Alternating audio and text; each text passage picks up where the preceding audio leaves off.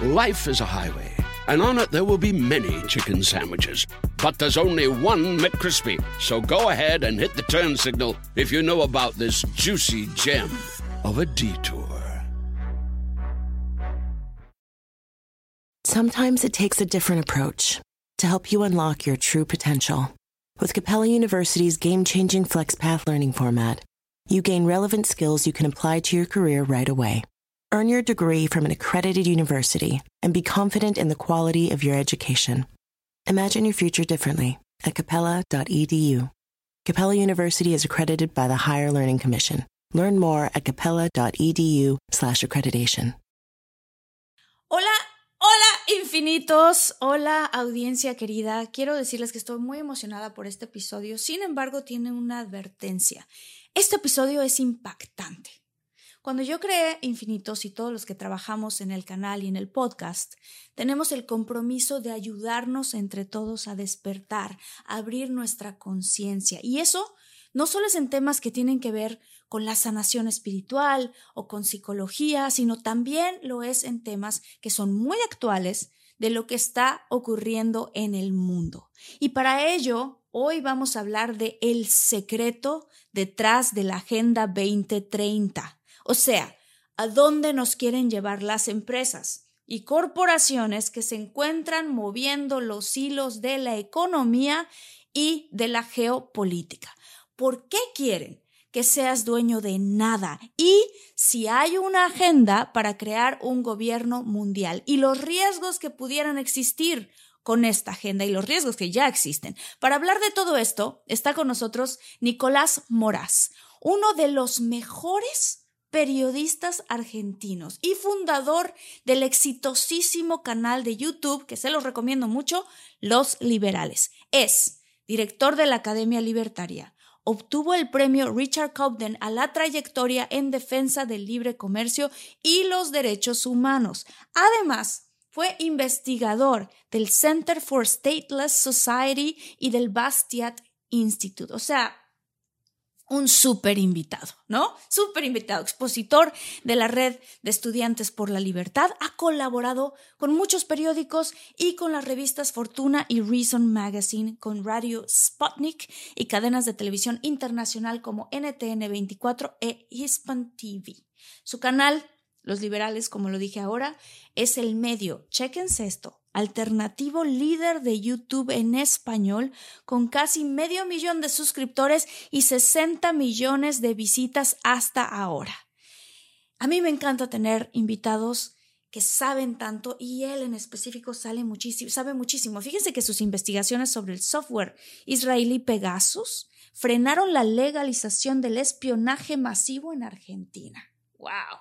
Así que sin nada más y nada menos, los dejo con esta entrevista que Quiero confesar que me mantuvo con los pelos de punta, pero que toda la información que nos compartió Nicolás es vital y es muy necesaria que todos la sepamos. Yo soy Marta Gareda, bienvenidos a Infinitos.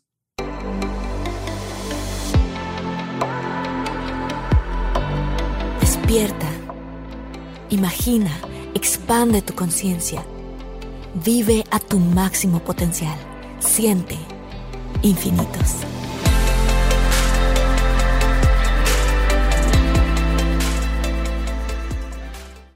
Infinitos, y a todos los que nos escuchan y a todos los que nos siguen, estoy muy emocionada porque está conmigo un periodista maravilloso que se llama Nicolás Moraz y estoy de verdad no te lo puedo decir, Nicolás, cómo estoy contenta de que estemos aquí en este, en este momento, eh, tú y yo coincidiendo con tantas cosas, este, me encanta tu canal de YouTube, me fascina todo lo que posteas, me gusta mucho eh, cómo tienes esta labor de informarle a la gente lo que está ocurriendo realmente, las cosas que están pasando que a veces nosotros pudiéramos estar pues no tan conscientes de cómo se maneja el mundo y todo este tipo de cosas. Entonces, bienvenido a Infinitos, bienvenido a tu espacio y te agradezco mucho que estés aquí.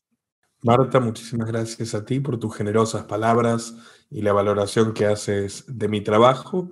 Y aprovecho para saludar a, tu padre, eh, José Luis Gareda. Un saludo especial para un fiel espectador de mi canal Los Liberales. Sí, estoy, este, este, mm, la verdad es que mi papá fue el que me introdujo a tu canal y ya de ahí ya quedé yo prendida, lo recomiendo muchísimo, los liberales, a todos la comunidad de infinitos, vayan a ver su canal, está súper interesante, les va a encantar.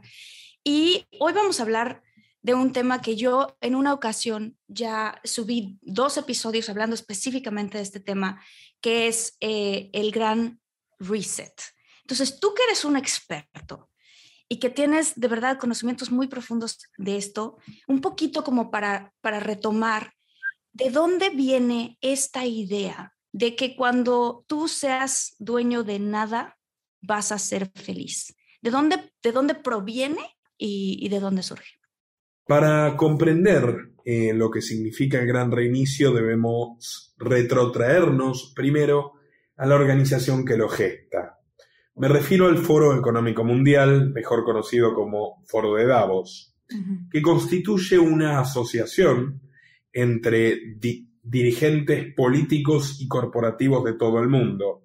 De hecho, se arroga eh, la representación de los más altos cargos gerenciales, ejecutivos de todo el planeta. El Foro Económico Mundial eh, nace en 1971 y realiza reuniones anuales en Suiza. Tiene su sede en la ciudad de Ginebra, pero estas reuniones se concretan eh, en un hotel de Davos, una localidad montañosa turística dedicada al esquí, que curiosamente, y esto se los comparto, tiene cierta riqueza literaria, eh, para, la audiencia. Este mismo hotel donde se reúne la élite mundial eh, en Davos año tras año fue ni más ni menos que el lugar donde operó eh, un sanatorio muy conocido, mitad sanatorio, mitad manicomio, en el cual se sitúa la novela La montaña mágica del escritor alemán Thomas Mann en 1924 donde el protagonista, concretamente era el Hotel Tanatorio Wald, donde el protagonista Hans, Kart, em, Hans Kastorp eh, se recluye de un mundo que cambia y que le desagrada. Básicamente comienza por un problema respiratorio y luego decide quedarse a vivir allí, abstrayéndose del resto de la realidad y del cambio de época que atravesaba en ese momento el planeta. Mm, qué ironía. Una gran ironía realmente. El Foro Económico Mundial eh, nace de dos instituciones previas, que son el Club de Roma y la primera Comisión Europea, que concretaron su mayor objetivo con la aparición de la Unión Europea a fines del siglo XX. Mm. La Unión Europea es el laboratorio de gobierno mundial por excelencia las grandes potencias que durante dos siglos, más de dos siglos de hecho, se repartieron al mundo atajadas y se ensarzaron en guerras sanguinarias, Francia, Inglaterra en su momento, Alemania, España, etc., Holanda, se unieron bajo un solo mandato legislativo, el del Europarlamento, cuyas regulaciones, cuyas normativas, cuyas medidas tienen mayor importancia, mayor relevancia en cada uno de estos respectivos países que las decisiones de sus propios gobiernos. Bueno, este modelo que se impuso en Europa es el modelo que en última instancia desea concretar el Foro Económico Mundial en el resto del planeta, ya sea vehiculizado a través de las Naciones Unidas, que es la organización internacional por excelencia, el gobierno de gobiernos, o ya se ha vehiculizado a través de otros institutos de gobernanza, entre comillas privados, como el propio foro de Davos.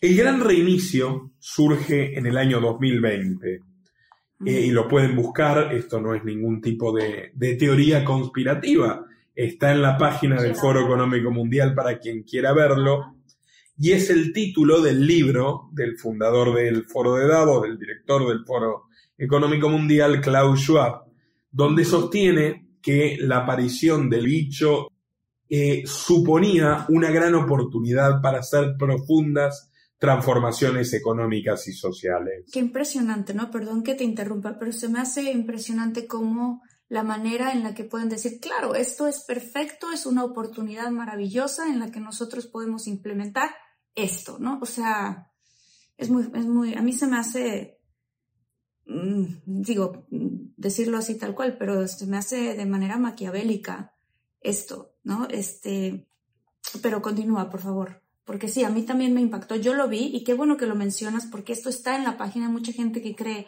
que esto de que el nuevo orden mundial y hacia dónde es teoría de la conspiración. No es. O sea, en efecto, hay un plan para crear un gobierno mundial. ¿Cierto, Nicolás? Y es un plan muy antiguo, Marta, pero todo se torna más inquietante cuando nos damos cuenta de que esta propuesta de planificación económica, que es como lo llama Joab, porque esto no es realmente em, algo que nace del capitalismo, algo que nace del mercado, de la demanda genuina de la gente. Esto nace de un grupo de tecnócratas, de ingenieros sociales, de personas que se creen más capacitadas que el resto de la humanidad para dirigir nuestros destinos contra nuestra voluntad. Y todo se vuelve más inquietante cuando nos fijamos, también está para quien quiera buscarlo en Google, lo que supuso el evento 201. Mm, ¿Qué es eso? Un simulacro eh, organizado por el Foro Económico Mundial en sociedad con la Fundación Bill y Melinda Gates y la Universidad Científica Johns Hopkins. Que el 20, entre el 19 y el 20 de octubre, escucha esto Marta porque es realmente la prueba del delito, si se quiere, entre el 19 y el 20 de octubre del año 2019, 40 días antes de la primera aparición del bicho en China, a través de este evento, el Foro Económico Mundial realizó un simulacro abierto, público, no es secreto, de pandemia, con la participación de varias figuras prominentes, tanto de las Naciones Unidas, que sería la organización encargada de regular a nivel mundial lo que ocurriría con esto, como los privados, Gates, privados entre comillas, insisto entre comillas, porque toda su fortuna la ha hecho a través de la violencia estatal, que luego serían los encargados de financiar y promover e incluso imponer determinados productos que no podemos nombrar y que estos gobiernos que responden al Foro Económico Mundial han eh, distribuido de manera forzosa a sus ciudadanos. Y a, por ejemplo, Abril Haynes, que había sido subdirectora de la CIA de Barack Obama, y que fíjate qué ironía, ahora que Biden es presidente, luego de este evento, luego de este simulacro, es la actual directora de inteligencia nacional hmm. de los Estados Unidos. Hmm. O sea, literalmente ellos predijeron, entre comillas, lo que ocurriría tan solo 40 días después. E, y simularon las políticas que se implementarían, que son exactamente las políticas que sufrimos. Políticas de encierro masivo, políticas que no tienen precedentes en la historia de la humanidad, que no tienen razones científicas de peso, para las cuales se han tenido que cambiar las definiciones y los estatutos de las organizaciones sanitarias como la OMS, eh, para que encajen con lo que ellos quisieron implementar. Y tú te preguntas, ¿qué ganaron estos individuos? Sí, ¿qué ganaron? que ganaron con generar una crisis de hambre que la propia ONU, la misma organización que mandó a encerrarnos en todo el planeta, cifró como la mayor catástrofe alimentaria desde la Segunda Guerra Mundial, donde murieron en el lapso de tres meses 300.000 personas por día de hambre. Muchísimas más personas murieron de hambre que por el bicho en sí. ¿Qué ganaron? Bueno, por ejemplo, los tecnócratas del foro de Davos, Bill Gates a la cabeza, pero todas las grandes fortunas tecnológicas, esto incluye a Zuckerberg, esto incluye a Jeff Bezos de Amazon, multiplicaron por dos su patrimonio en este tiempo. ¿Por qué? Porque al obligarnos a recluirnos y forzar a cientos de miles de empresas competitivas a que la gente empiece a trabajar en su casa, a cambiar completamente la dinámica de trabajo, se multiplicó en forma exponencial la demanda de software, de hardware, de computadoras, de servicios de ventas domiciliarias como los de Amazon, la utilización de redes sociales, los paquetes de Ofimatic de Microsoft, que permiten que pequeñas y medianas empresas que, que no estaban digitalizadas se digitalicen de manera rápida porque los empujaron a ello. Ahora, obviamente, muchísima gente se quedó en el camino. Subieron las tasas de suicidio, subieron los infartos, eh, los ACV. ¿Por qué? Por la crisis económica brutal generada a partir de estas medidas cavernícolas de tinte comunista, porque implica un orden donde una pequeña vanguardia, que son en este caso los científicos, los técnicos, los políticos, obedeciendo estas corporaciones, suprimen la libertad de tránsito, la libertad de comercio, la libertad de movimiento, la libertad de expresión, la propiedad privada, y nos recluyeron en un régimen de prisión domiciliaria atroz de punta a punta del planeta, que se sufrió en Nueva York y en Buenos Aires, en México DF y en París, en Bogotá y en Madrid, indistintamente, todos vivimos lo mismo. Bueno, ¿qué es esto? El primer evento, si se quiere, del siglo XXI, donde se demuestra, donde se experimenta de qué se trata un gobierno mundial. Que por supuesto un gobierno mundial, al no tener ningún tipo de contrapeso, límite o competencia, no puede ser otra cosa que una brutal tiranía. Claro. Sí, es una...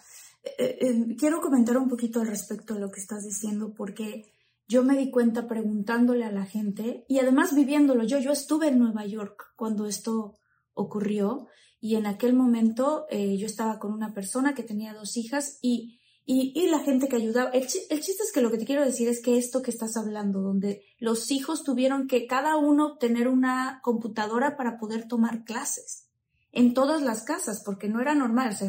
los adultos tenían computadoras, pero de pronto ya se volvió una cosa de todos necesitamos computadoras porque tenemos que poder mandar a los niños a tomar clases. Entonces, cuando yo le preguntaba a la gente de todos los estratos sociales y de todos los conocimientos, o sea, gente desde este con PhDs hasta gente que no terminó la secundaria, decían, es que creo que nos dieron un empujón Creo que de esta manera nos adelantaron en tecnología como 10 años, como que a la fuerza. Así opinaba la gente y sigue opinando mucha gente, ¿no? O sea, que dentro de todo, si hay una conciencia de la gente que yo noté, que se daban cuenta de que algo estaba raro porque han existido otro tipo de, de, de problemas de salud en el pasado en donde no necesariamente se aplicaron estas, estas normas y hubo este, este gran empujón. Y otra cosa que yo viví también es que conviviendo con, con, gente de un estrato social más alto, allá,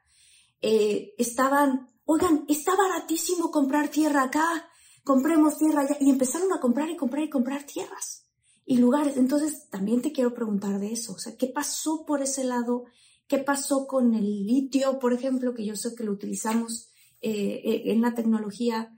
si nos puedes contar un poco también de eso. Bueno, pero por supuesto, Marta. Mira, por un lado, eh, si nos ponemos a analizar los grupos de poder que tuvieron que ver más con todo esto, tenemos, por ejemplo, el Partido Comunista Chino, y por el otro lado tenemos a estos millonarios tecnológicos que te nombré, que son estadounidenses en su mayoría, y que están completamente conectados. O sea, Bill Gates desembarcó en China con Microsoft, Research Asia, en los años 90, bueno, y los vínculos entre el régimen chino y todos estos muchachos son innegables.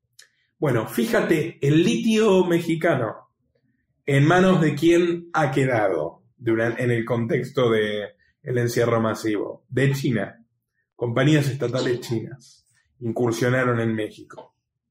Compañías estatales chinas que habían fracasado en la adquisición de minas en Estados Unidos y tuvieron que ir a la frontera norte mexicana a comprarlas. Bueno, y en el triángulo de Bolivia, Chile y Argentina, donde se concentra el 80% de este mineral en el mundo entero, 20 días antes de los encierros masivos, Bill Gates, a través de la coalición de energía innovadora, Breakthrough Energy Ventures, pueden buscarlo, donde están Bill Gates, eh, Mark Zuckerberg, George Soros y Jeff Bezos, todos juntos, unidos en el mismo proyecto, y el chino Jack Ma también, adquirieron una participación muy relevante en empresas vinculadas al litio, a la minería de litio, en los tres países, en Chile, en Argentina y en Bolivia, un promedio de tres semanas a un mes antes de que comiencen los encierros en estos países. ¿Qué generaron los encierros, Marta? Posterior a los encierros, el aumento de computadoras, teléfonos, etc., implicó un aumento de litio, que es el componente basal de sus baterías.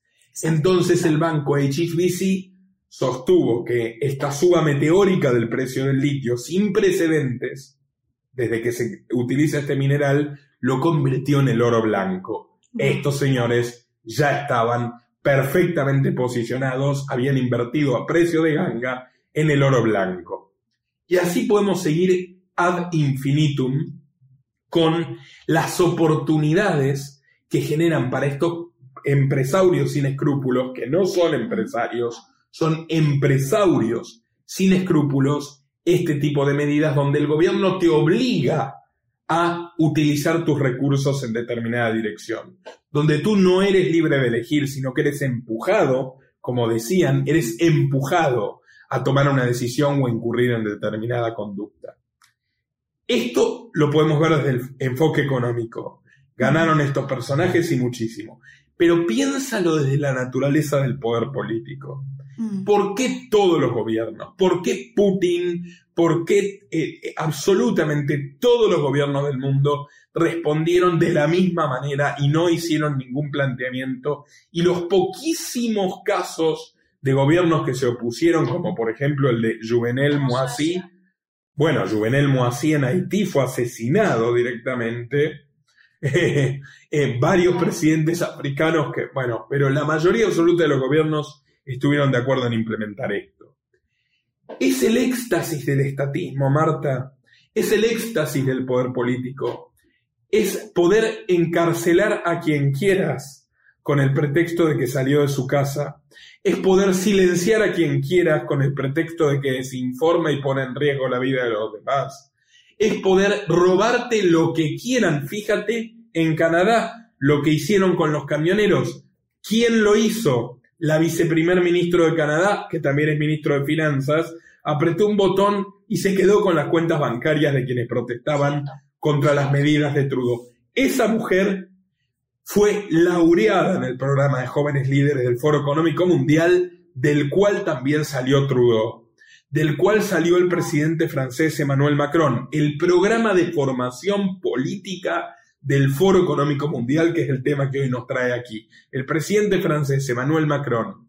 Pueden buscar una entrevista a Klaus Schwab en la Universidad de Harvard, el director del Foro de Davos, donde se enorgullece de eh, haber penetrado en la mitad del gabinete de Trudeau de que Macron sea su alumno, de que Mauricio Macri haya sido su alumno, de que Mark Zuckerberg haya sido su alumno, de que Angela Merkel haya pertenecido a una de las primeras generaciones de alumnos de este programa que gobernó Alemania durante 16 años y de que también Vladimir Putin, íntimo amigo de Schwab, que en palabras de Putin son amigos hace 30 años, desde el año 92, haya pasado por el programa de jóvenes líderes. No solo Putin, también Volodymyr Zelensky. Es decir, tú tienes hoy una guerra de la, de la que parece una guerra de, épocas que, que habíamos pasado, que nunca volvería a ocurrir, y la tenemos, y también tiene a los mismos beneficiarios y a los mismos intereses, y si quieres lo hablamos,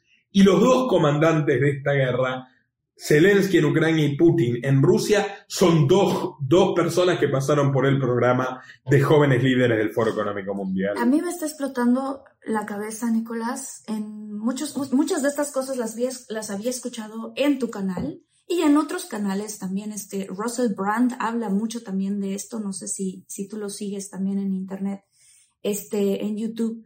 Em, me está explotando la cabeza porque te, tengo dos preguntas. Una lo que yo estoy entendiendo también, y me imagino que también los que, los que nos escuchan, los que, los que nos ven, se han de preguntar esto. A ver, pero en algún momento dijiste que, que, China está súper coludido con todo esto que está pasando, pero ¿por qué afuera nos están contando, ahora sí como decimos los latinos, un cuento chino, nos están contando que, China es el enemigo, quizás, ¿no? Que Rusia es el enemigo, y, pero lo que yo estoy entendiendo es que todos están como de acuerdo en cómo ir generando esto. O sea, ¿estoy entendiendo mal?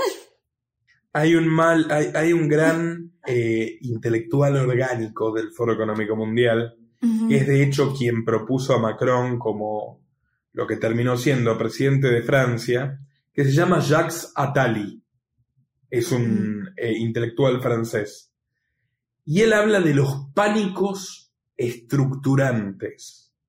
Atali sostiene que los grandes cambios sociales se motorizan a través del miedo. Tiene varios libros donde lo menciona. A mí me gusta mucho Breve Historia del Futuro, porque por más que me parezca un ser bastante maligno, escribe muy bien, es muy inteligente y muy claro. Y él en el 98 ya advirtió que tarde o temprano sucedería una pandemia de estas características, que ocurrirían medidas de estas características, y no en vano está en el foro de Davos, sino en vano ha sido elogiado como uno de los autores favoritos de Bill Gates. Oigan, si están buscando un nuevo celular, please, please, please, no vayan y agarren la primera oferta que les pongan enfrente. ATT le da sus mejores ofertas a todos. Sí, a todos, ¿eh? A ti, que tu tiempo en el teléfono sube cada mes. Y a ti, que ni siquiera tienes redes sociales. A ti, que hablas toda la noche con tu pareja. Eres de los míos, ¿eh? Y a ti, que sigues haciendo swipe para encontrarla. A ti, que el 80% de tus fotos son de tu mascota. Y a ti, que si no subes foto en el gym, no cuenta la ida. A ti, que también tienes selfies con todas las celebridades. Y a ti, que tampoco te creen que grabaste un video de un ovni. ATT le da sus mejores ofertas en todos sus smartphones a clientes nuevos y existentes, porque conectar lo cambia todo. Las ofertas varían por dispositivo, sujeto a términos y restricciones. Visita att.com o una tienda para más detalles. Life is a highway, and on it there will be many chicken sandwiches. But there's only one McCrispy. So go ahead and hit the turn signal if you know about this juicy gem of a detour. El miedo a la muerte es una de, los, de las pulsiones más elementales del ser humano. A través del miedo a la muerte nos han despojado de nuestras libertades y derechos fundamentales durante dos años. ¿Qué es la guerra? Una vieja es la misma vieja historia. Ahora nos dicen, bueno, cuidado, guerra nuclear, guerra mundial, la amenaza de Rusia, la amenaza del colapso internacional. Bueno, es exactamente lo mismo más cuando te das cuenta que los beneficiarios son los mismos. Yo estoy por estrenar en mi canal un documental sobre cómo Bill Gates se ha relacionado con Rusia desde 1990. Tiene una alianza finísima con el gobierno de Putin, absolutamente indiscutible, que incluso ha ayudado a perseguir a los opositores y a los disidentes, y ya en el sumum del delirio, Microsoft les ha dado acceso al código abierto ha permitido que a través del acceso al código abierto de Windows secuestren, encarcelen, torturen y asesinen opositores en Rusia. Ha colaborado hasta con espías rusos entregando información sensible. Y, a ver, ¿quién fue el anfitrión del tema que hablaremos en el próximo programa? El gran apagón, otro simulacro del Foro Económico Mundial, más reciente, que habla de una guerra informática que más o menos está empezando a verse en el conflicto ruso-ucraniano. Rusia. Mm. En otras palabras, no nada es lo que parece a primera vista. Yo no te estoy diciendo que no existan intereses contrapuestos. No es que hay un grupo de señores reunidos en un castillo lúgubre en, en Transilvania que se reúnen a decidir todo lo que pasa en el mundo. Hay un grupo amplio de personajes poderosos que se ponen de acuerdo, a veces no, a veces disputan, y de esos consensos y de esos disensos ocurren los grandes eventos políticos y sociales desde que el mundo es mundo. En este caso tenemos un alto grado de acuerdo, por ejemplo, en lo que fue el encierro y lo que supuso. Un avance enorme del poder político sobre la gente, un retroceso brutal de la libertad económica y la concentración de la riqueza que nos usurparon a través de este movimiento geopolítico en pocas manos de ciertos tecnócratas que son los mismos que están ganando con la guerra. A ver, ¿por qué están ganando con la guerra? Ejemplo nítido, Bill Gates.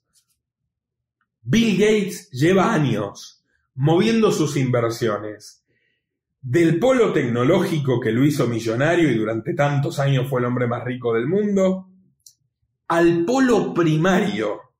Nadie podía explicarse por qué este hombre estaba comprando tierra. Este hombre estaba comprando supermercados, convirtiéndose en accionista de Walmart, metiéndose en Monsanto, que es otra, si se quiere, otra empresa clave de la industria agroalimentaria actual, monopolista de los transgénicos.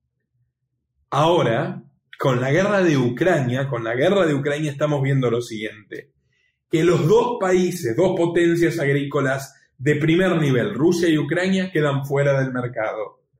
Entre ambos países, Marta, producen el 25% del trigo mundial y el 15% de las calorías que consumen todos los habitantes del mundo. Es impresionante, un número, 15% es muchísimo y además los fertilizantes son los máximos productores de fertilizantes, ¿cierto? Eh, Rusia produce el 25% de los fertilizantes del mundo. A partir de las sanciones económicas que se le han implementado a las empresas rusas, porque a Putin le resbala, de hecho, Putin está maximizando su poder con la ruina de las empresas privadas rusas, no me refiero a los oligarcas de su círculo, me refiero al resto de las empresas, porque como todo autócrata, él no quiere que la gente tenga libertad política en forma de dinero en sus bolsillos, él quiere que sean esclavos del Estado. Y es lo que están logrando con estas sanciones, o sea, mucho más poder central en Rusia en lugar de debilitar a Putin. Bueno, ahora que los rusos no pueden vender sus fertilizantes, el precio de los fertilizantes se ha multiplicado por 5. Marta, ¿sabes cuántas personas pueden vivir en el mundo sin fertilizantes? Cuatro mil millones. Es decir, ¿Cuatro mil millones nada más? Cuatro mil millones. Es decir, si sacamos los fertilizantes de la ecuación, la mitad del planeta muere de hambre. Literalmente.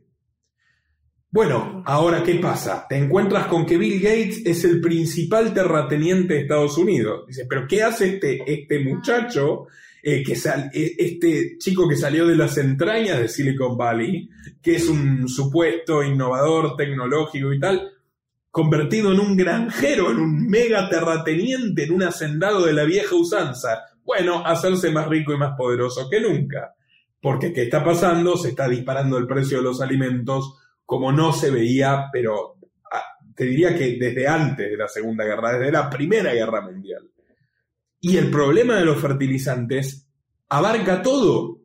Lastima a productores eh, de alimentos como Argentina, Brasil y México en lo más profundo. Sin fertilizantes está muy, muy complicado para producir soja, sorgo, trigo, lo que sea. Lastima terriblemente a la ganadería, a la industria cárnica. Las vacas comen granos.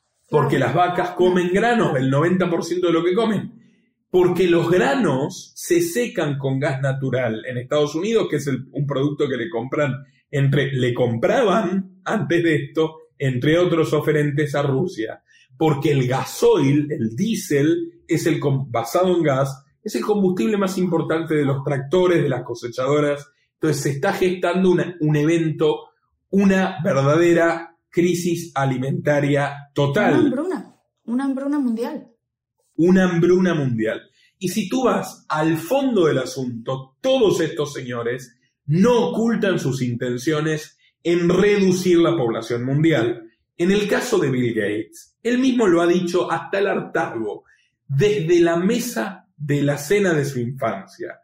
Su padre, William Gates Sr., un abogado aristócrata de Nueva Inglaterra, era un eugenicista, es decir, una persona convencida de que manipulando para que ciertas personas no tengan hijos, eventualmente exterminando a los que no tienen los mejores genes, pueden mejorar a la especie. Eso es la eugenesia, que es el corazón del nazismo y de los crímenes de Hitler, entre muchas otras aberraciones.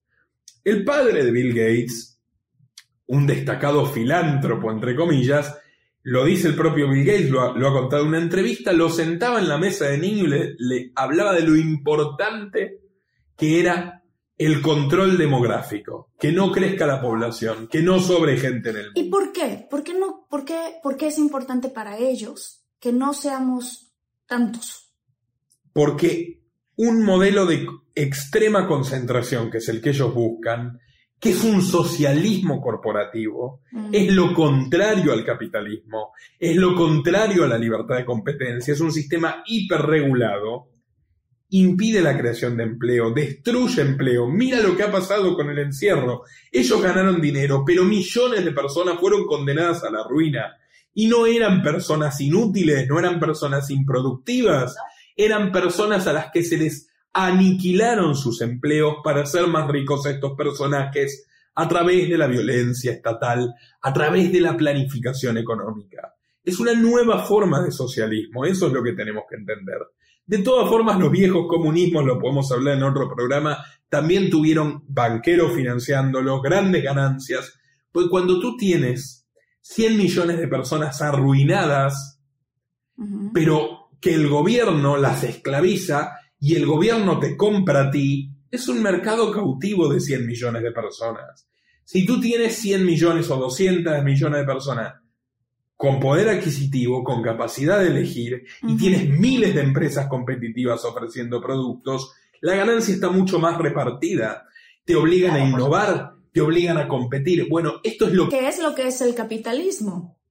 Exactamente, y el, el capitalismo es lo que permitió que pasemos de 400 millones de personas a mil millones en 50 años, que fue en el, en el, en el siglo XIX, y de mil millones desde fines del siglo XIX a 8 mil millones actualmente. Eso es un milagro, Marta. Es un milagro. Es un milagro que ha sacado a más gente de la pobreza que ninguna otra iniciativa o proceso histórico tecnológico en la historia de la humanidad. Ellos quieren acabar con eso, porque no les conviene porque para mantener una posición de elite dominante, de casta, extender los tentáculos de su poder a los resquicios más íntimos de la vida de las personas, tienes que aniquilar la propiedad privada y la libertad de comercio.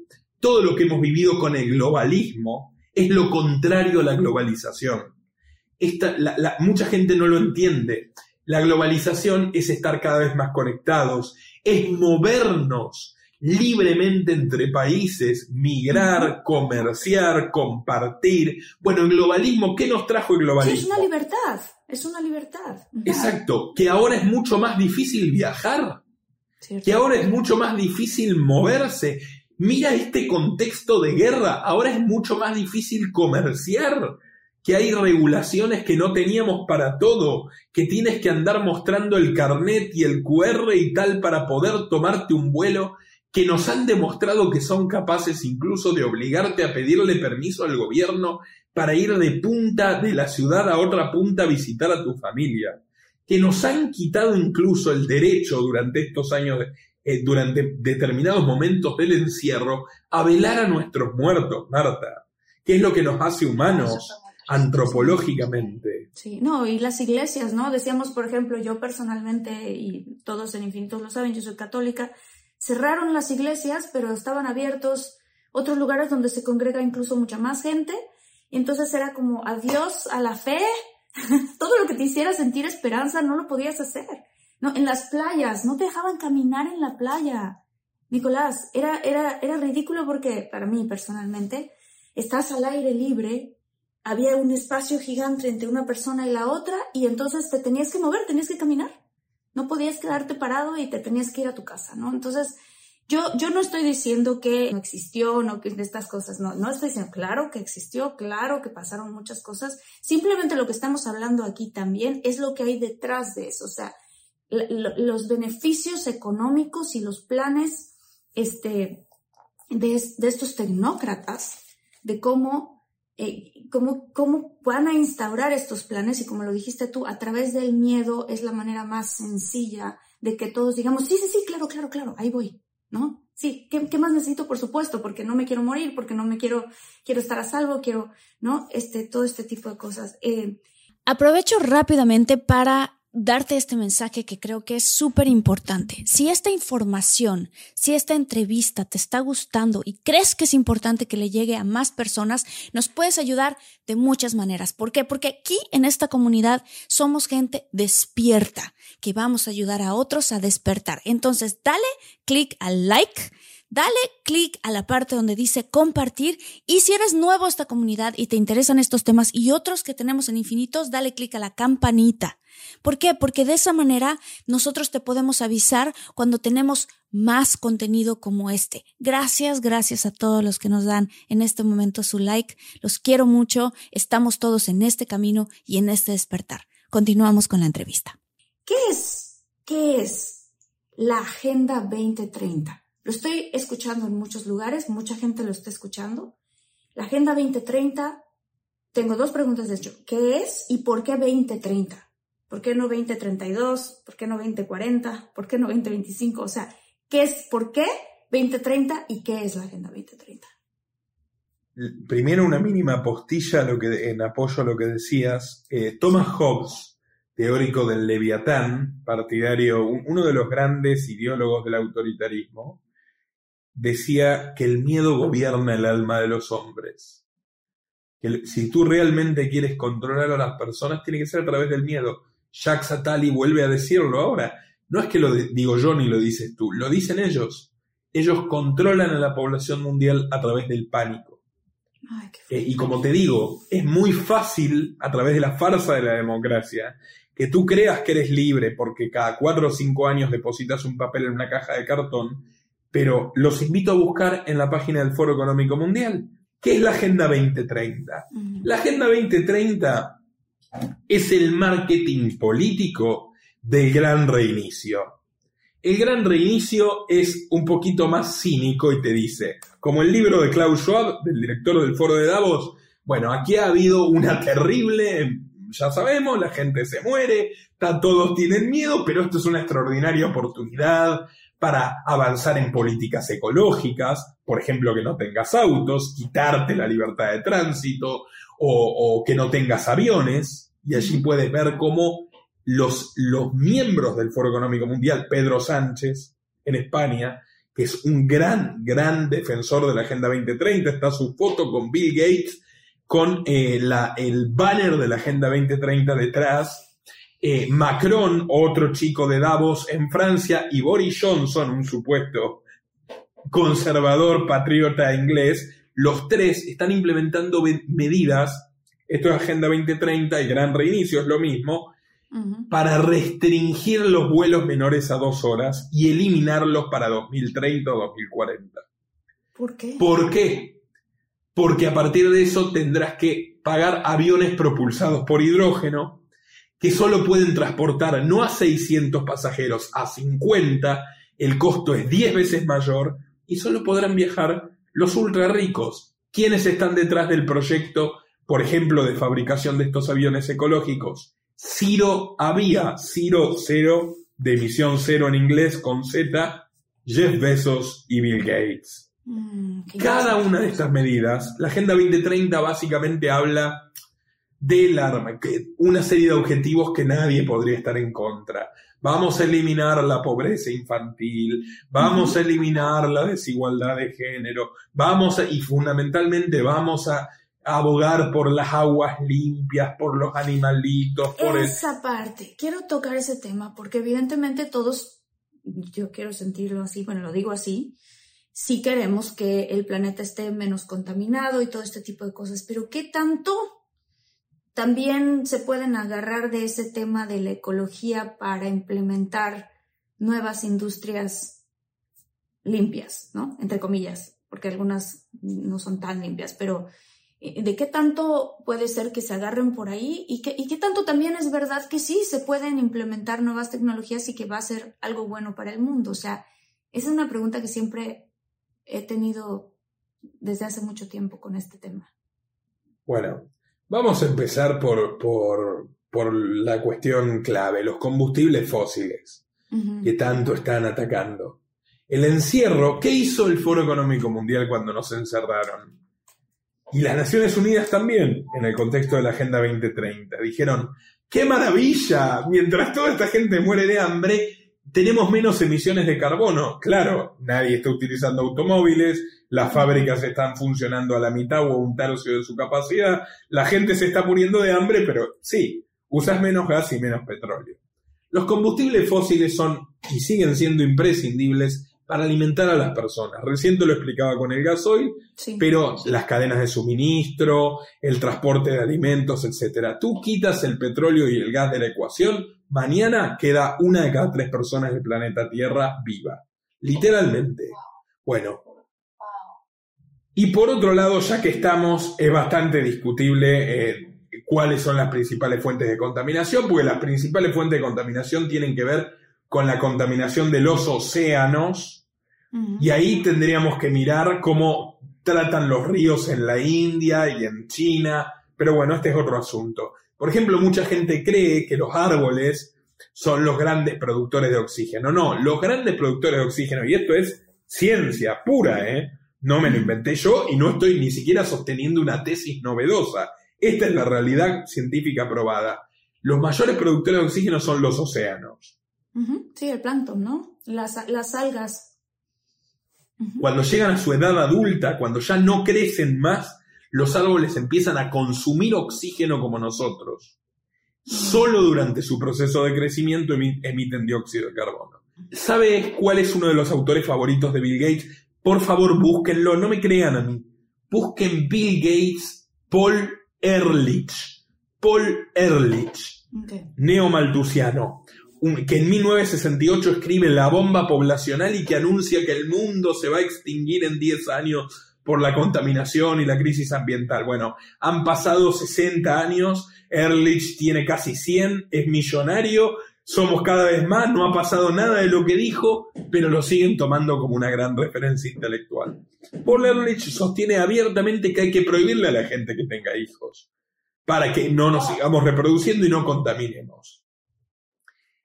Malthus, que es quien empieza con esta idea de que la superpoblación nos va a liquidar, escribió su ensayo sobre la población a fines del siglo XVIII.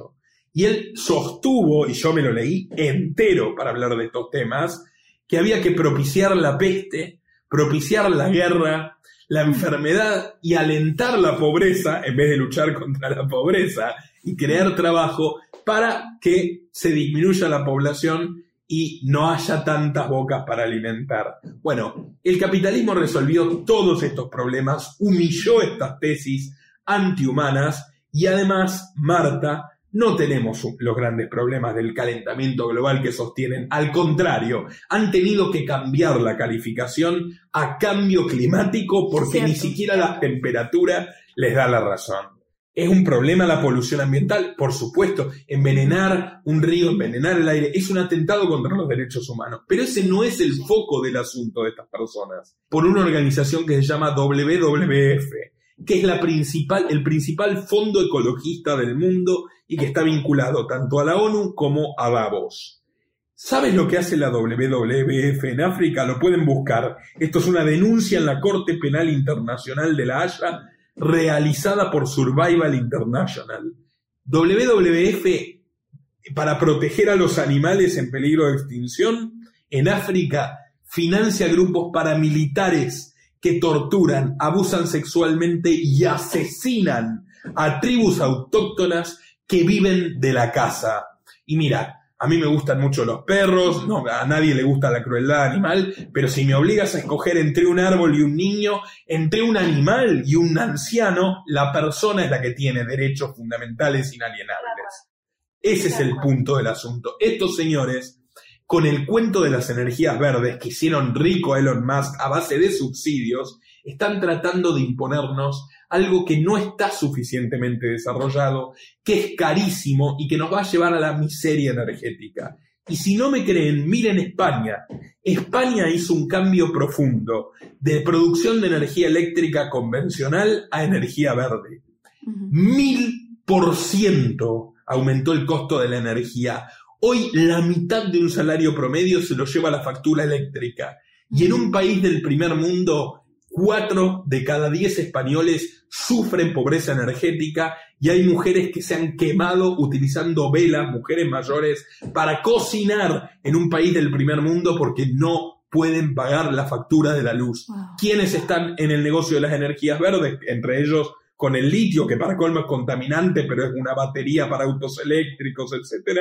Más Gates, como dice el gran Lorenzo Ramírez, los sospechosos habituales, los mismos sujetos que nos encerraron, los mismos sujetos que están ganando con la guerra, los mismos sujetos que nos quieren convencer de la catástrofe climática y de vivir cada vez más pobremente en el nombre del ecologismo. Y perdóname Marta, pero era necesario explicárselo a la me, me, encanta que lo hayas explicado de esa manera. Yo nada más lo que iba a hacer era abrir un pequeño paréntesis contando que cambiaron el nombre porque en efecto en el planeta Marte, en todos los otros planetas que tenemos, no hay humanos, no hay fábricas, no hay contaminación y también empezó a subir la, la, temperatura global. Entonces, y, y, hay otros, muchos científicos que hablan de eso, o sea, que los planetas pasan por diferentes ciclos. Nosotros se dice que no estábamos cuando surgió la era del hielo, sin embargo, la era del hielo llegó, vino y existió y, o sea, a lo que voy es que los planetas en sí tienen sus propios ciclos, sus propios cambios y no necesariamente nosotros somos los culpables de algo que esté sucediendo, ¿no? Somos irre literalmente, mira, mira qué ironía. Estos tipos que dicen causamos todo el mal son totalmente, eh, es una postura totalmente soberbia. Eh, nosotros somos irrelevantes para el clima. Somos irrelevantes para el clima. Nosotros podemos complicar nuestras circunstancias atmosféricas o mejorarlas en relación a la calidad de vida de los humanos, pero nosotros no podemos ni acabar con el planeta, ni subir un grado la temperatura, ni bajarlo dos, y no estamos a años luz de hacerlo. Hay proyectos donde se han invertido miles de millones, como el proyecto HARP, para manipular el clima, que han sido un fracaso rotundo, un robo de dinero a los contribuyentes, sea, estamos muy lejos de poder cambiar el clima para bien o para mal. Lo que nosotros podemos hacer como seres humanos claramente es mejorar o empeorar nuestras vidas. Y esta gente, a través del miedo, nos está empujando a aceptar la servidumbre voluntaria y el empeoramiento y el empobrecimiento de nuestras eh, condiciones de vida. Famoso es el artículo de Ida Auken, política danesa del Foro Económico Mundial, publicado por el Foro Económico Mundial, referido a la Agenda 2030, que se llama, pueden buscarlo, Bienvenido 2030, no tendrás nada y serás feliz. Y ella describe lo que es el modelo ideal, donde ya no existen productos, donde todo es un servicio, donde tu ropa, tu bicicleta, eh, si tienes un automóvil que casi no existen, tu casa todo es compartido, tú no pagas por ello, no lo compras, lo alquilas, que si no trabajas puedes vivir miserablemente, claro, a través de un subsidio que es la renta básica universal. Ah, quiero preguntarte de esto. Sí, es la vieja utopía marxista, solo que ahora la reinventaron personajes plutócratas billonarios que serían los dueños de todo este circo donde tú no tienes nada, pero ellos tienen todo. claro, porque es que así es como funciona. O sea, tú no tendrás nada y serás feliz y nosotros tendremos todo y seremos extremadamente felices, ¿no? O sea, porque al final de cuentas alguien es dueño de todo, ¿no? Y cada vez se va haciendo una diferencia muy grande entre, entre las clases sociales, eso es definitivo. Y otra cosa que, que, que a mí se me hace bien importante, que a mí me gusta mucho del capitalismo, es esto que decías Cualquier persona puede hacerse, como decimos en México, de su changarrito, de su negocio, de prosperar, ¿no? Este, de, darle una educación a sus hijos, de mandarlos a otro país incluso. Este tipo de cosas empiezan a acabar con tanto control que además la gran mayoría de la gente por este miedo incluso lo pide. Este, de cierta manera, no nos damos cuenta, pero estamos pidiendo ese control. Y pues, pues es muy, es muy, a mí se me hace algo muy alarmante, muy, muy alarmante. Y, y yo quisiera preguntarte, ¿cómo cada una de las personas que nos están escuchando, qué podemos hacer nosotros? O sea, ahí te va. Siento que también, y esta es otra pregunta dentro de la pregunta, hay un tema con respecto a la familia, un tema con respecto a, eh, eh, yo, yo me di cuenta que em, empezaron a dividir familias, que la información está cada vez más polarizada, que ya no se puede tener una conversación en la que yo pienso diferente que tú y quizás tú que yo, y nos podamos sentar a platicar de, esta, de estas diferencias, ¿no? Incluso en los medios de comunicación, si no se piensa de esta manera, entonces cancelamos a la gente o se le, se le menciona de, desinformación. O sea, ¿qué tanto esto tiene que ver también con ese plan? Otra frase de Maquiavelo, divide et impera, divide y vencerás. ¿Qué dijo la red Open Democracy de George Soros cuando comenzó el encierro? Literalmente, por favor, búsquenlo, abolish family publicó un artículo proponiendo la abolición de la familia, porque ahora el encierro demostraba todas las tensiones que podía haber entre padres y madres e hijos y te dices, o sea, literalmente están abusando de esta idea del pánico estructurante y están revelando cuáles son sus intenciones ulteriores.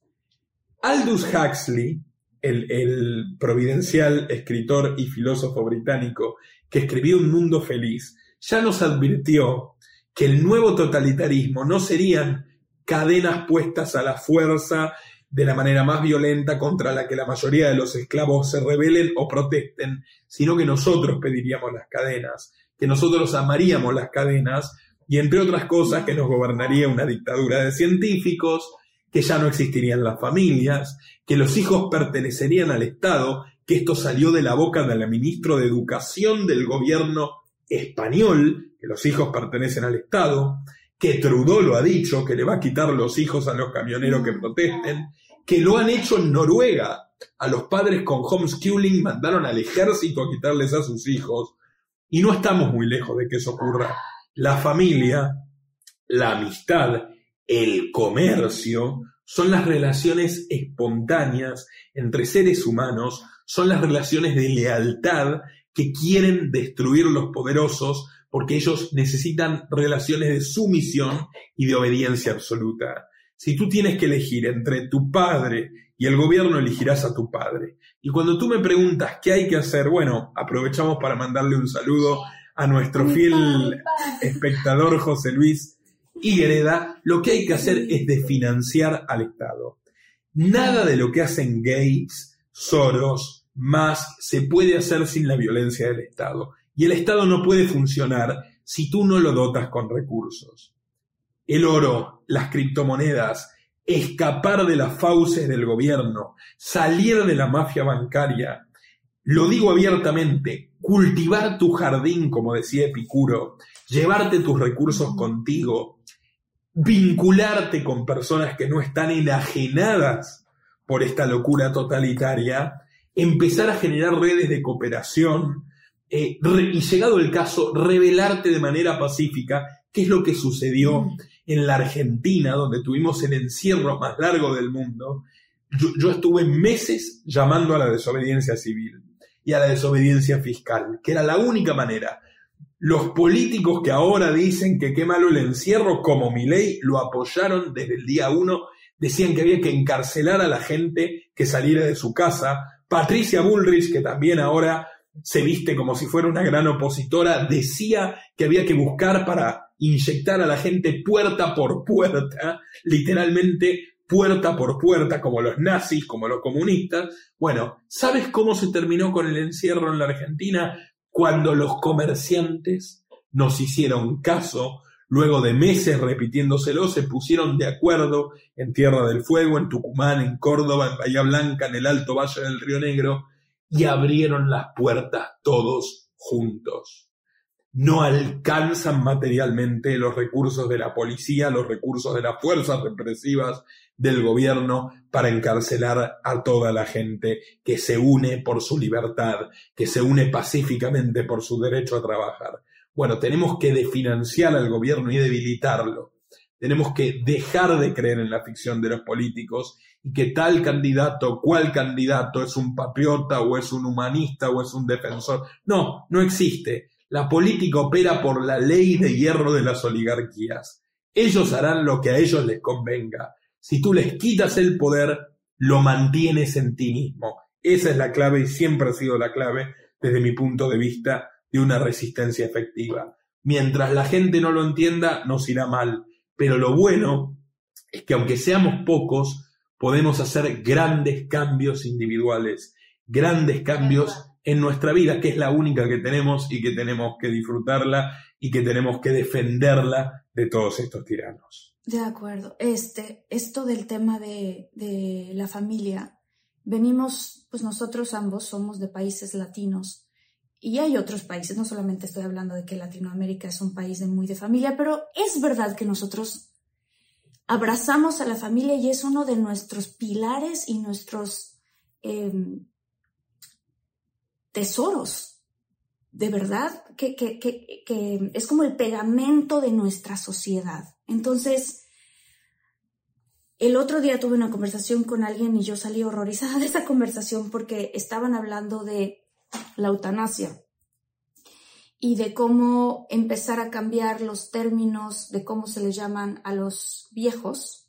que ya no cambiar, ya no poner la definición de que los viejos son personas de, más edad, sino que se les empieza a considerar como personas enfermas y empezar incluso a cambiar las leyes al respecto. Esto a mí se me hizo terrible porque dentro de nuestras familias...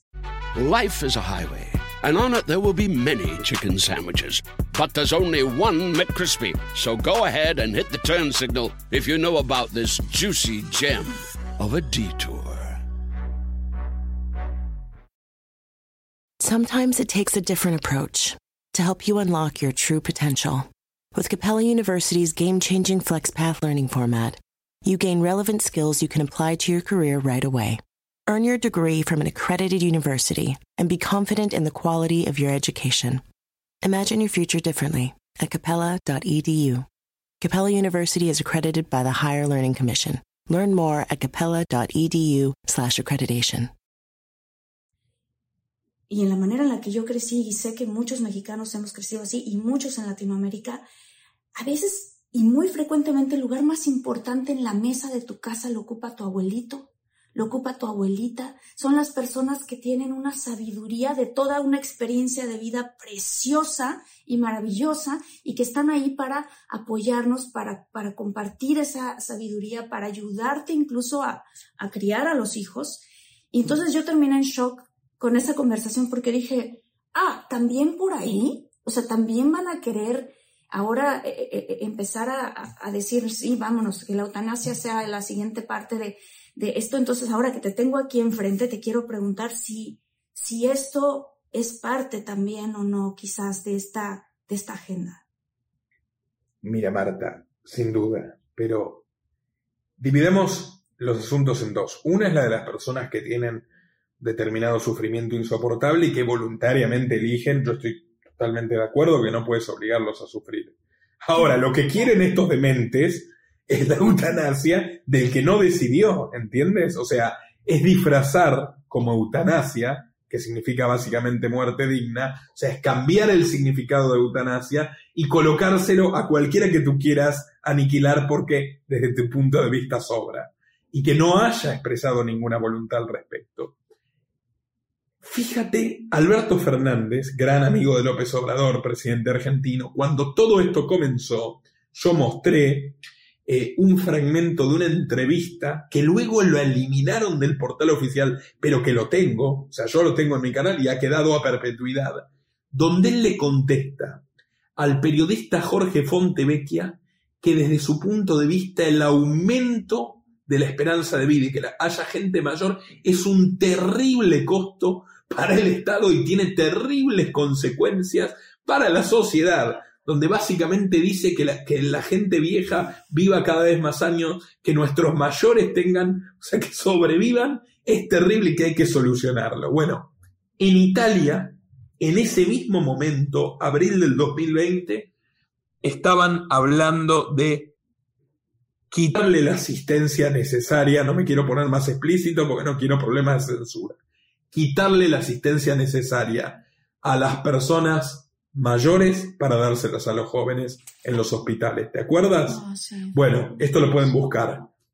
¿Qué sentido tiene eso? Es exactamente lo contrario a la, lógica pura. Es, Sí. ¿Quién necesita más la asistencia? El mayor, porque el joven tiene más salud. Bueno, no. ¿Qué lograron, entre otras cosas, con el bicho?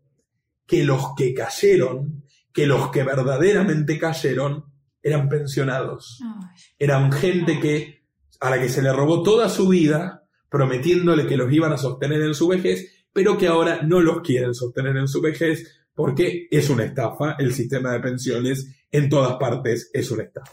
sí. ¿Y quiénes fueron los que cayeron? O sea, otra utilidad expuria de este particular bichito, las personas mayores. Sin duda, sin duda que se quiere disgregar a las familias, que se fomenta una guerra de los sexos entre hombres y mujeres, entre homosexuales y heterosexuales, que no tendría por qué existir. Tú fíjate cómo en el, eh, nos costó tanto conquistar la tolerancia, gran bandera liberal, cómo los homosexuales se integran perfectamente, cuidan a sus sobrinos, normalmente hay una convivencia armónica, también yo soy partidario de que pueden llevar su familia sin odio, responsablemente tener sus hijos, lo he visto, lo he visto en mi vida, lo he visto alrededor mío. Ellos no, los políticos, la élite, quieren convencernos de que los heterosexuales somos todos malignos y opresores y los homosexuales son totalmente marginados, cuando eso ya en la mayor parte de nuestras Ya lo habíamos pasado. O sea, a lo que voy es, ya lo habíamos pasado, ya todo el mundo estábamos bien y de repente otra vez estos temas, o sea... Y que las mujeres son oprimidas, Marta. A ver, es totalmente despreciable la violencia contra la mujer, como lo es la violencia contra los niños, como es la violencia contra los ancianos y contra cualquiera.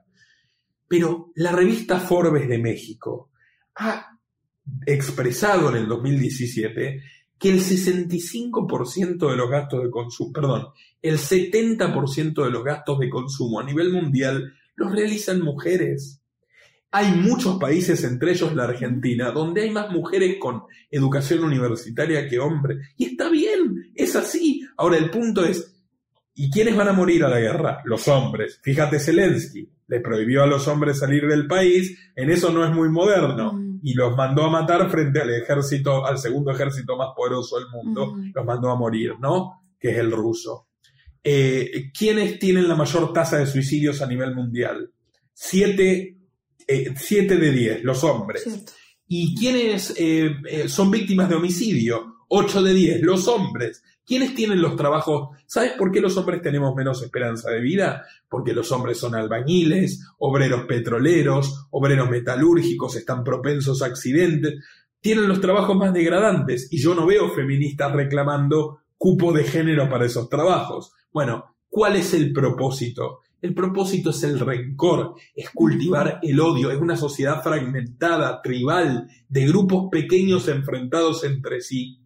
¿Qué es lo que antes funcionaba con el nacionalismo? Cuando la gente se mataba por su banderita en vez de darse cuenta de lo que tenía en común o de lo que podía beneficiarlo con el otro, tú lo despreciabas por su color de piel, lo despreciabas porque era de otro país, porque hablaba otro idioma. Bueno, están haciendo eso mismo ahora a partir del progresismo, paradójicamente, que habla mucho del bien común, pero lo que hace es aniquilar, destruir la convivencia armónica de las sociedades, porque bebe de eso. El socialismo necesita miseria para multiplicarse, necesita rencor, envidia y odio. De otra forma, no puedes convertirnos en un rebaño. Es, es, ahora es que estoy, fíjate que estoy en shock con esta entrevista, te lo digo así tal cual, y al mismo tiempo muy agradecida de haberla tenido y de, de, de, escuchar todo esto. Mucho de esto ya lo había escuchado, otras cosas no las había escuchado. Estoy segura que, que la gente de Infinitos que escucha eh, por podcast y que escucha por YouTube también han de estar como yo, ¿no? Como diciendo, wow, qué, qué, qué, qué impresionante es asomarte detrás de la cortina de, las personas que realmente están moviendo el mundo, la economía, incluso los valores de familia, ¿no? Este, y ahí es donde yo, cuando yo creé este canal, lo creé para que todos a la vez vamos a tener y vamos, a ir, vamos teniendo una expansión de conciencia. Y eso no solamente significa una expansión de, de conciencia espiritual, sino también una expansión de conciencia en estos temas también. O sea, no estar con los ojos vendados solo obedeciendo por obedecer, sino cuestionarnos. A ver, ¿por qué estoy obedeciendo esto? ¿Qué hay detrás de? Y me encanta, me encanta que además tú a cada rato durante esta entrevista decías, búscalo, investiga. Y es lo que yo quiero decirle a todas las personas que nos están escuchando. No me crean a mí, no le crean a Nicolás si no quieren. Investíguenlo ustedes mismos, métanse a las páginas de internet que, de las que estamos hablando, incluso la, de, la del Foro Económico Mundial, porque ahí está. O sea, no es como que tampoco ellos esconden esta información, de hecho, ¿no? O sea, está y estamos, estamos avisados de estas cosas y otra cosa muy importante es que la parte donde yo digo, bueno, ¿qué podemos hacer? Y lo explicabas tú, y lo explicaste de una forma maravillosa, es entre nosotros comunicarnos, entre nosotros crear nuestras propias redes de apoyo. En la familia, por favor, no, no, no hay que dividirnos. O sea, de verdad, porque lo que decías tú, divide y vencerás. De la forma en la que nos empiezan a dividir, entonces ya somos más manipulables. Una población dividida es mucho más fácil de manipular.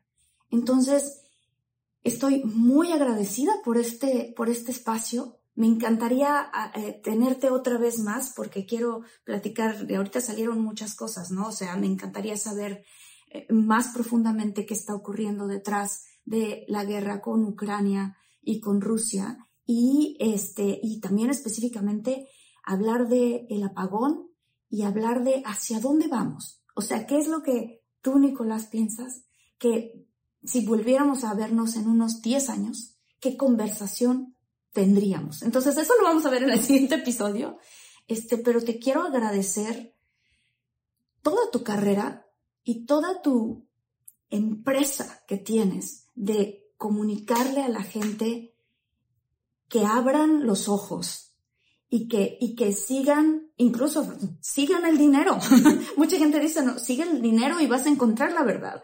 O sea, eh, suena muy fuerte eso, pero es la realidad. Y, y, exacto, la ruta del dinero. Entonces, una labor que tienes tú que es, que aplaudo muchísimo, que es impresionante y que además, Nicolás es muy valiente.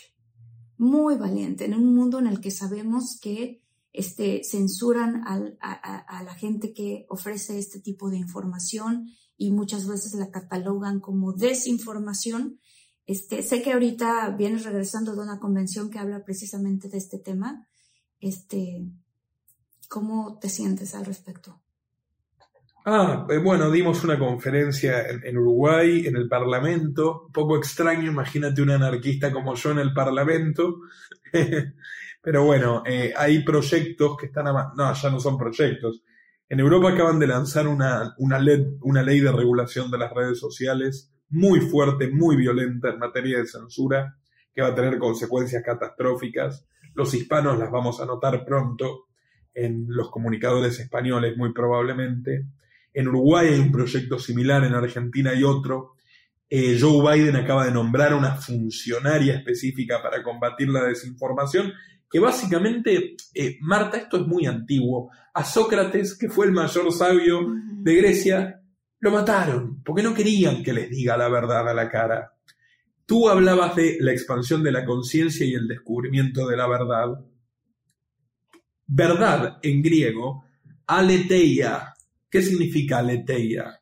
Descubrir el velo, desvelar, o sea, revelar lo que tenemos posibilidad de saber, pero nos es vedado, nos está oculto. Eso es lo que quieren eliminar, la capacidad que tengamos de interpelar, de investigar, de discutir. Fue muchísima gente, se llenó el auditorio, no alcanzaban los asientos en, la conferencia de Uruguay. Eh, pero bueno, espero pronto poder subirle que el mensaje trascienda fronteras. Te estoy muy agradecido por invitarme, te estoy muy agradecido por la valoración que has hecho de mi trabajo y bueno, nos encontraremos la próxima semana para seguir conversando de estos temas. Ha sido un placer conversar contigo y escucharte. Igualmente para mí, Nicolás, muchísimas gracias, gracias, gracias. Este, ¿cómo te puede encontrar? Porque sé que mucha gente va a decir, lo quiero encontrar, lo quiero seguir. Si nos puedes, por favor, compartir tus redes sociales y en dónde puede la gente recibir toda tu información. Claro que sí. Fundamentalmente youtube.com barra los liberales mi canal de YouTube que cuenta con 482 mil suscriptores. ¡Bravo! Felicidades. Gracias. Eh, tú también tienes muchísimos, te felicito por tu éxito. Eh, y bueno, nos pueden encontrar allí. Después estamos Twitter Nicolás Moraz OK, Facebook Nicolás Moraz OK, Instagram barra los liberales igual que YouTube. Y es OK, es OK. Nicolás Morazo Gay, sí, sí, eh, todo junto. Igual nuestra principal red, youtube.com barra los liberales. Nos vemos entonces la semana próxima. Nos vemos la semana próxima. Muchísimas gracias. Hasta entonces. Chao. Bueno, primero quiero agradecer a mi papá, eh, José Luis Igareda, que tiene también un canal en YouTube que se llama Trading en Español. Eh, mi papá se dedica a todo esto que tiene que ver con el Bitcoin y desde hace mucho tiempo, cuando el Bitcoin estaba en 600 dólares, él me dijo, mira, el mundo va para acá y creo que es importante invertir en esta moneda. Fíjense que eh, de la misma manera, mi padre fue el que me introdujo a Los Liberales, que es eh, el canal de YouTube de Nicolás. Quedé impactada con el profesionalismo y la sabiduría que tiene Nicolás de todo este esta gran investigación que ha hecho. Es de verdad un gran periodista y evidentemente agradezco muchísimo haberlo tenido en Infinitos. Y es que fue realmente impactante tener esta charla con Nicolás Moraz. Y quiero concluir con algo positivo, algo que nos empodere a hacer algo nosotros, porque es verdad que estas cosas están pasando en el mundo y Nicolás dio varias opciones. Yo quiero agregar un par más. Como familia, mantengámonos unidos. Quizás tengas en la familia alguien que opina diferente de estos temas. Se puede generar luego un debate y entonces yo opino, tú opinas. Encontremos los puntos en común, no dejemos a un lado las tradiciones familiares. Valoremos a nuestros viejitos y a nuestros abuelos, valoremos la vida desde su incepción hasta su partida. Cuestionemos a nuestros políticos, desde nuestros alcaldes hasta nuestros presidentes. Tenemos votos, tenemos voz y sobre todo tengamos conversaciones de valores en familia, en pareja. Oremos. Sé que muchos piensan que la oración es algo anticuado. No es cierto. Hay estudios que han comprobado científicamente cómo la oración cambia resultados. De este tema voy a hacer otro episodio aparte, pero pidamos por el despertar de todos y por la guía para continuar teniendo una vida digna y con valores, no de divisiones, como dijo Nicolás, eso es lo que quieren, no, sino de unión. Prepárense comprando alimentos enlatados. Como dice Nicolás, se avecina una falta de alimentos en infinitos, podemos prepararnos holísticamente en todos los sentidos.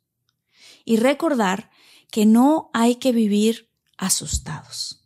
El miedo es una energía muy potente que atrae tan fuerte como lo hace el amor. Entonces, quizás nos funcione vivir sabiendo que cada uno de nosotros, cada uno de nosotros, nos podemos generar nuestra propia paz con nuestros hermanos, con nuestros vecinos, con tu esposa, con tu esposo, con tu familia, con nuestros hijos. ¿De qué sirve que haya o deje de haber abundancia si en casa nos estamos peleando?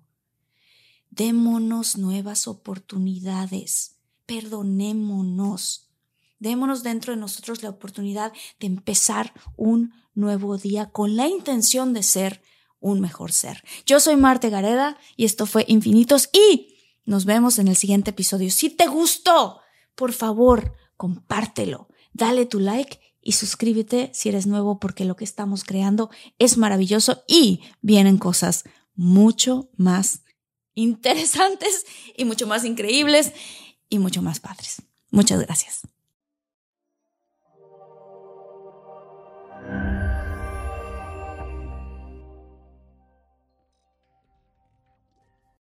Life is a highway, and on it there will be many chicken sandwiches.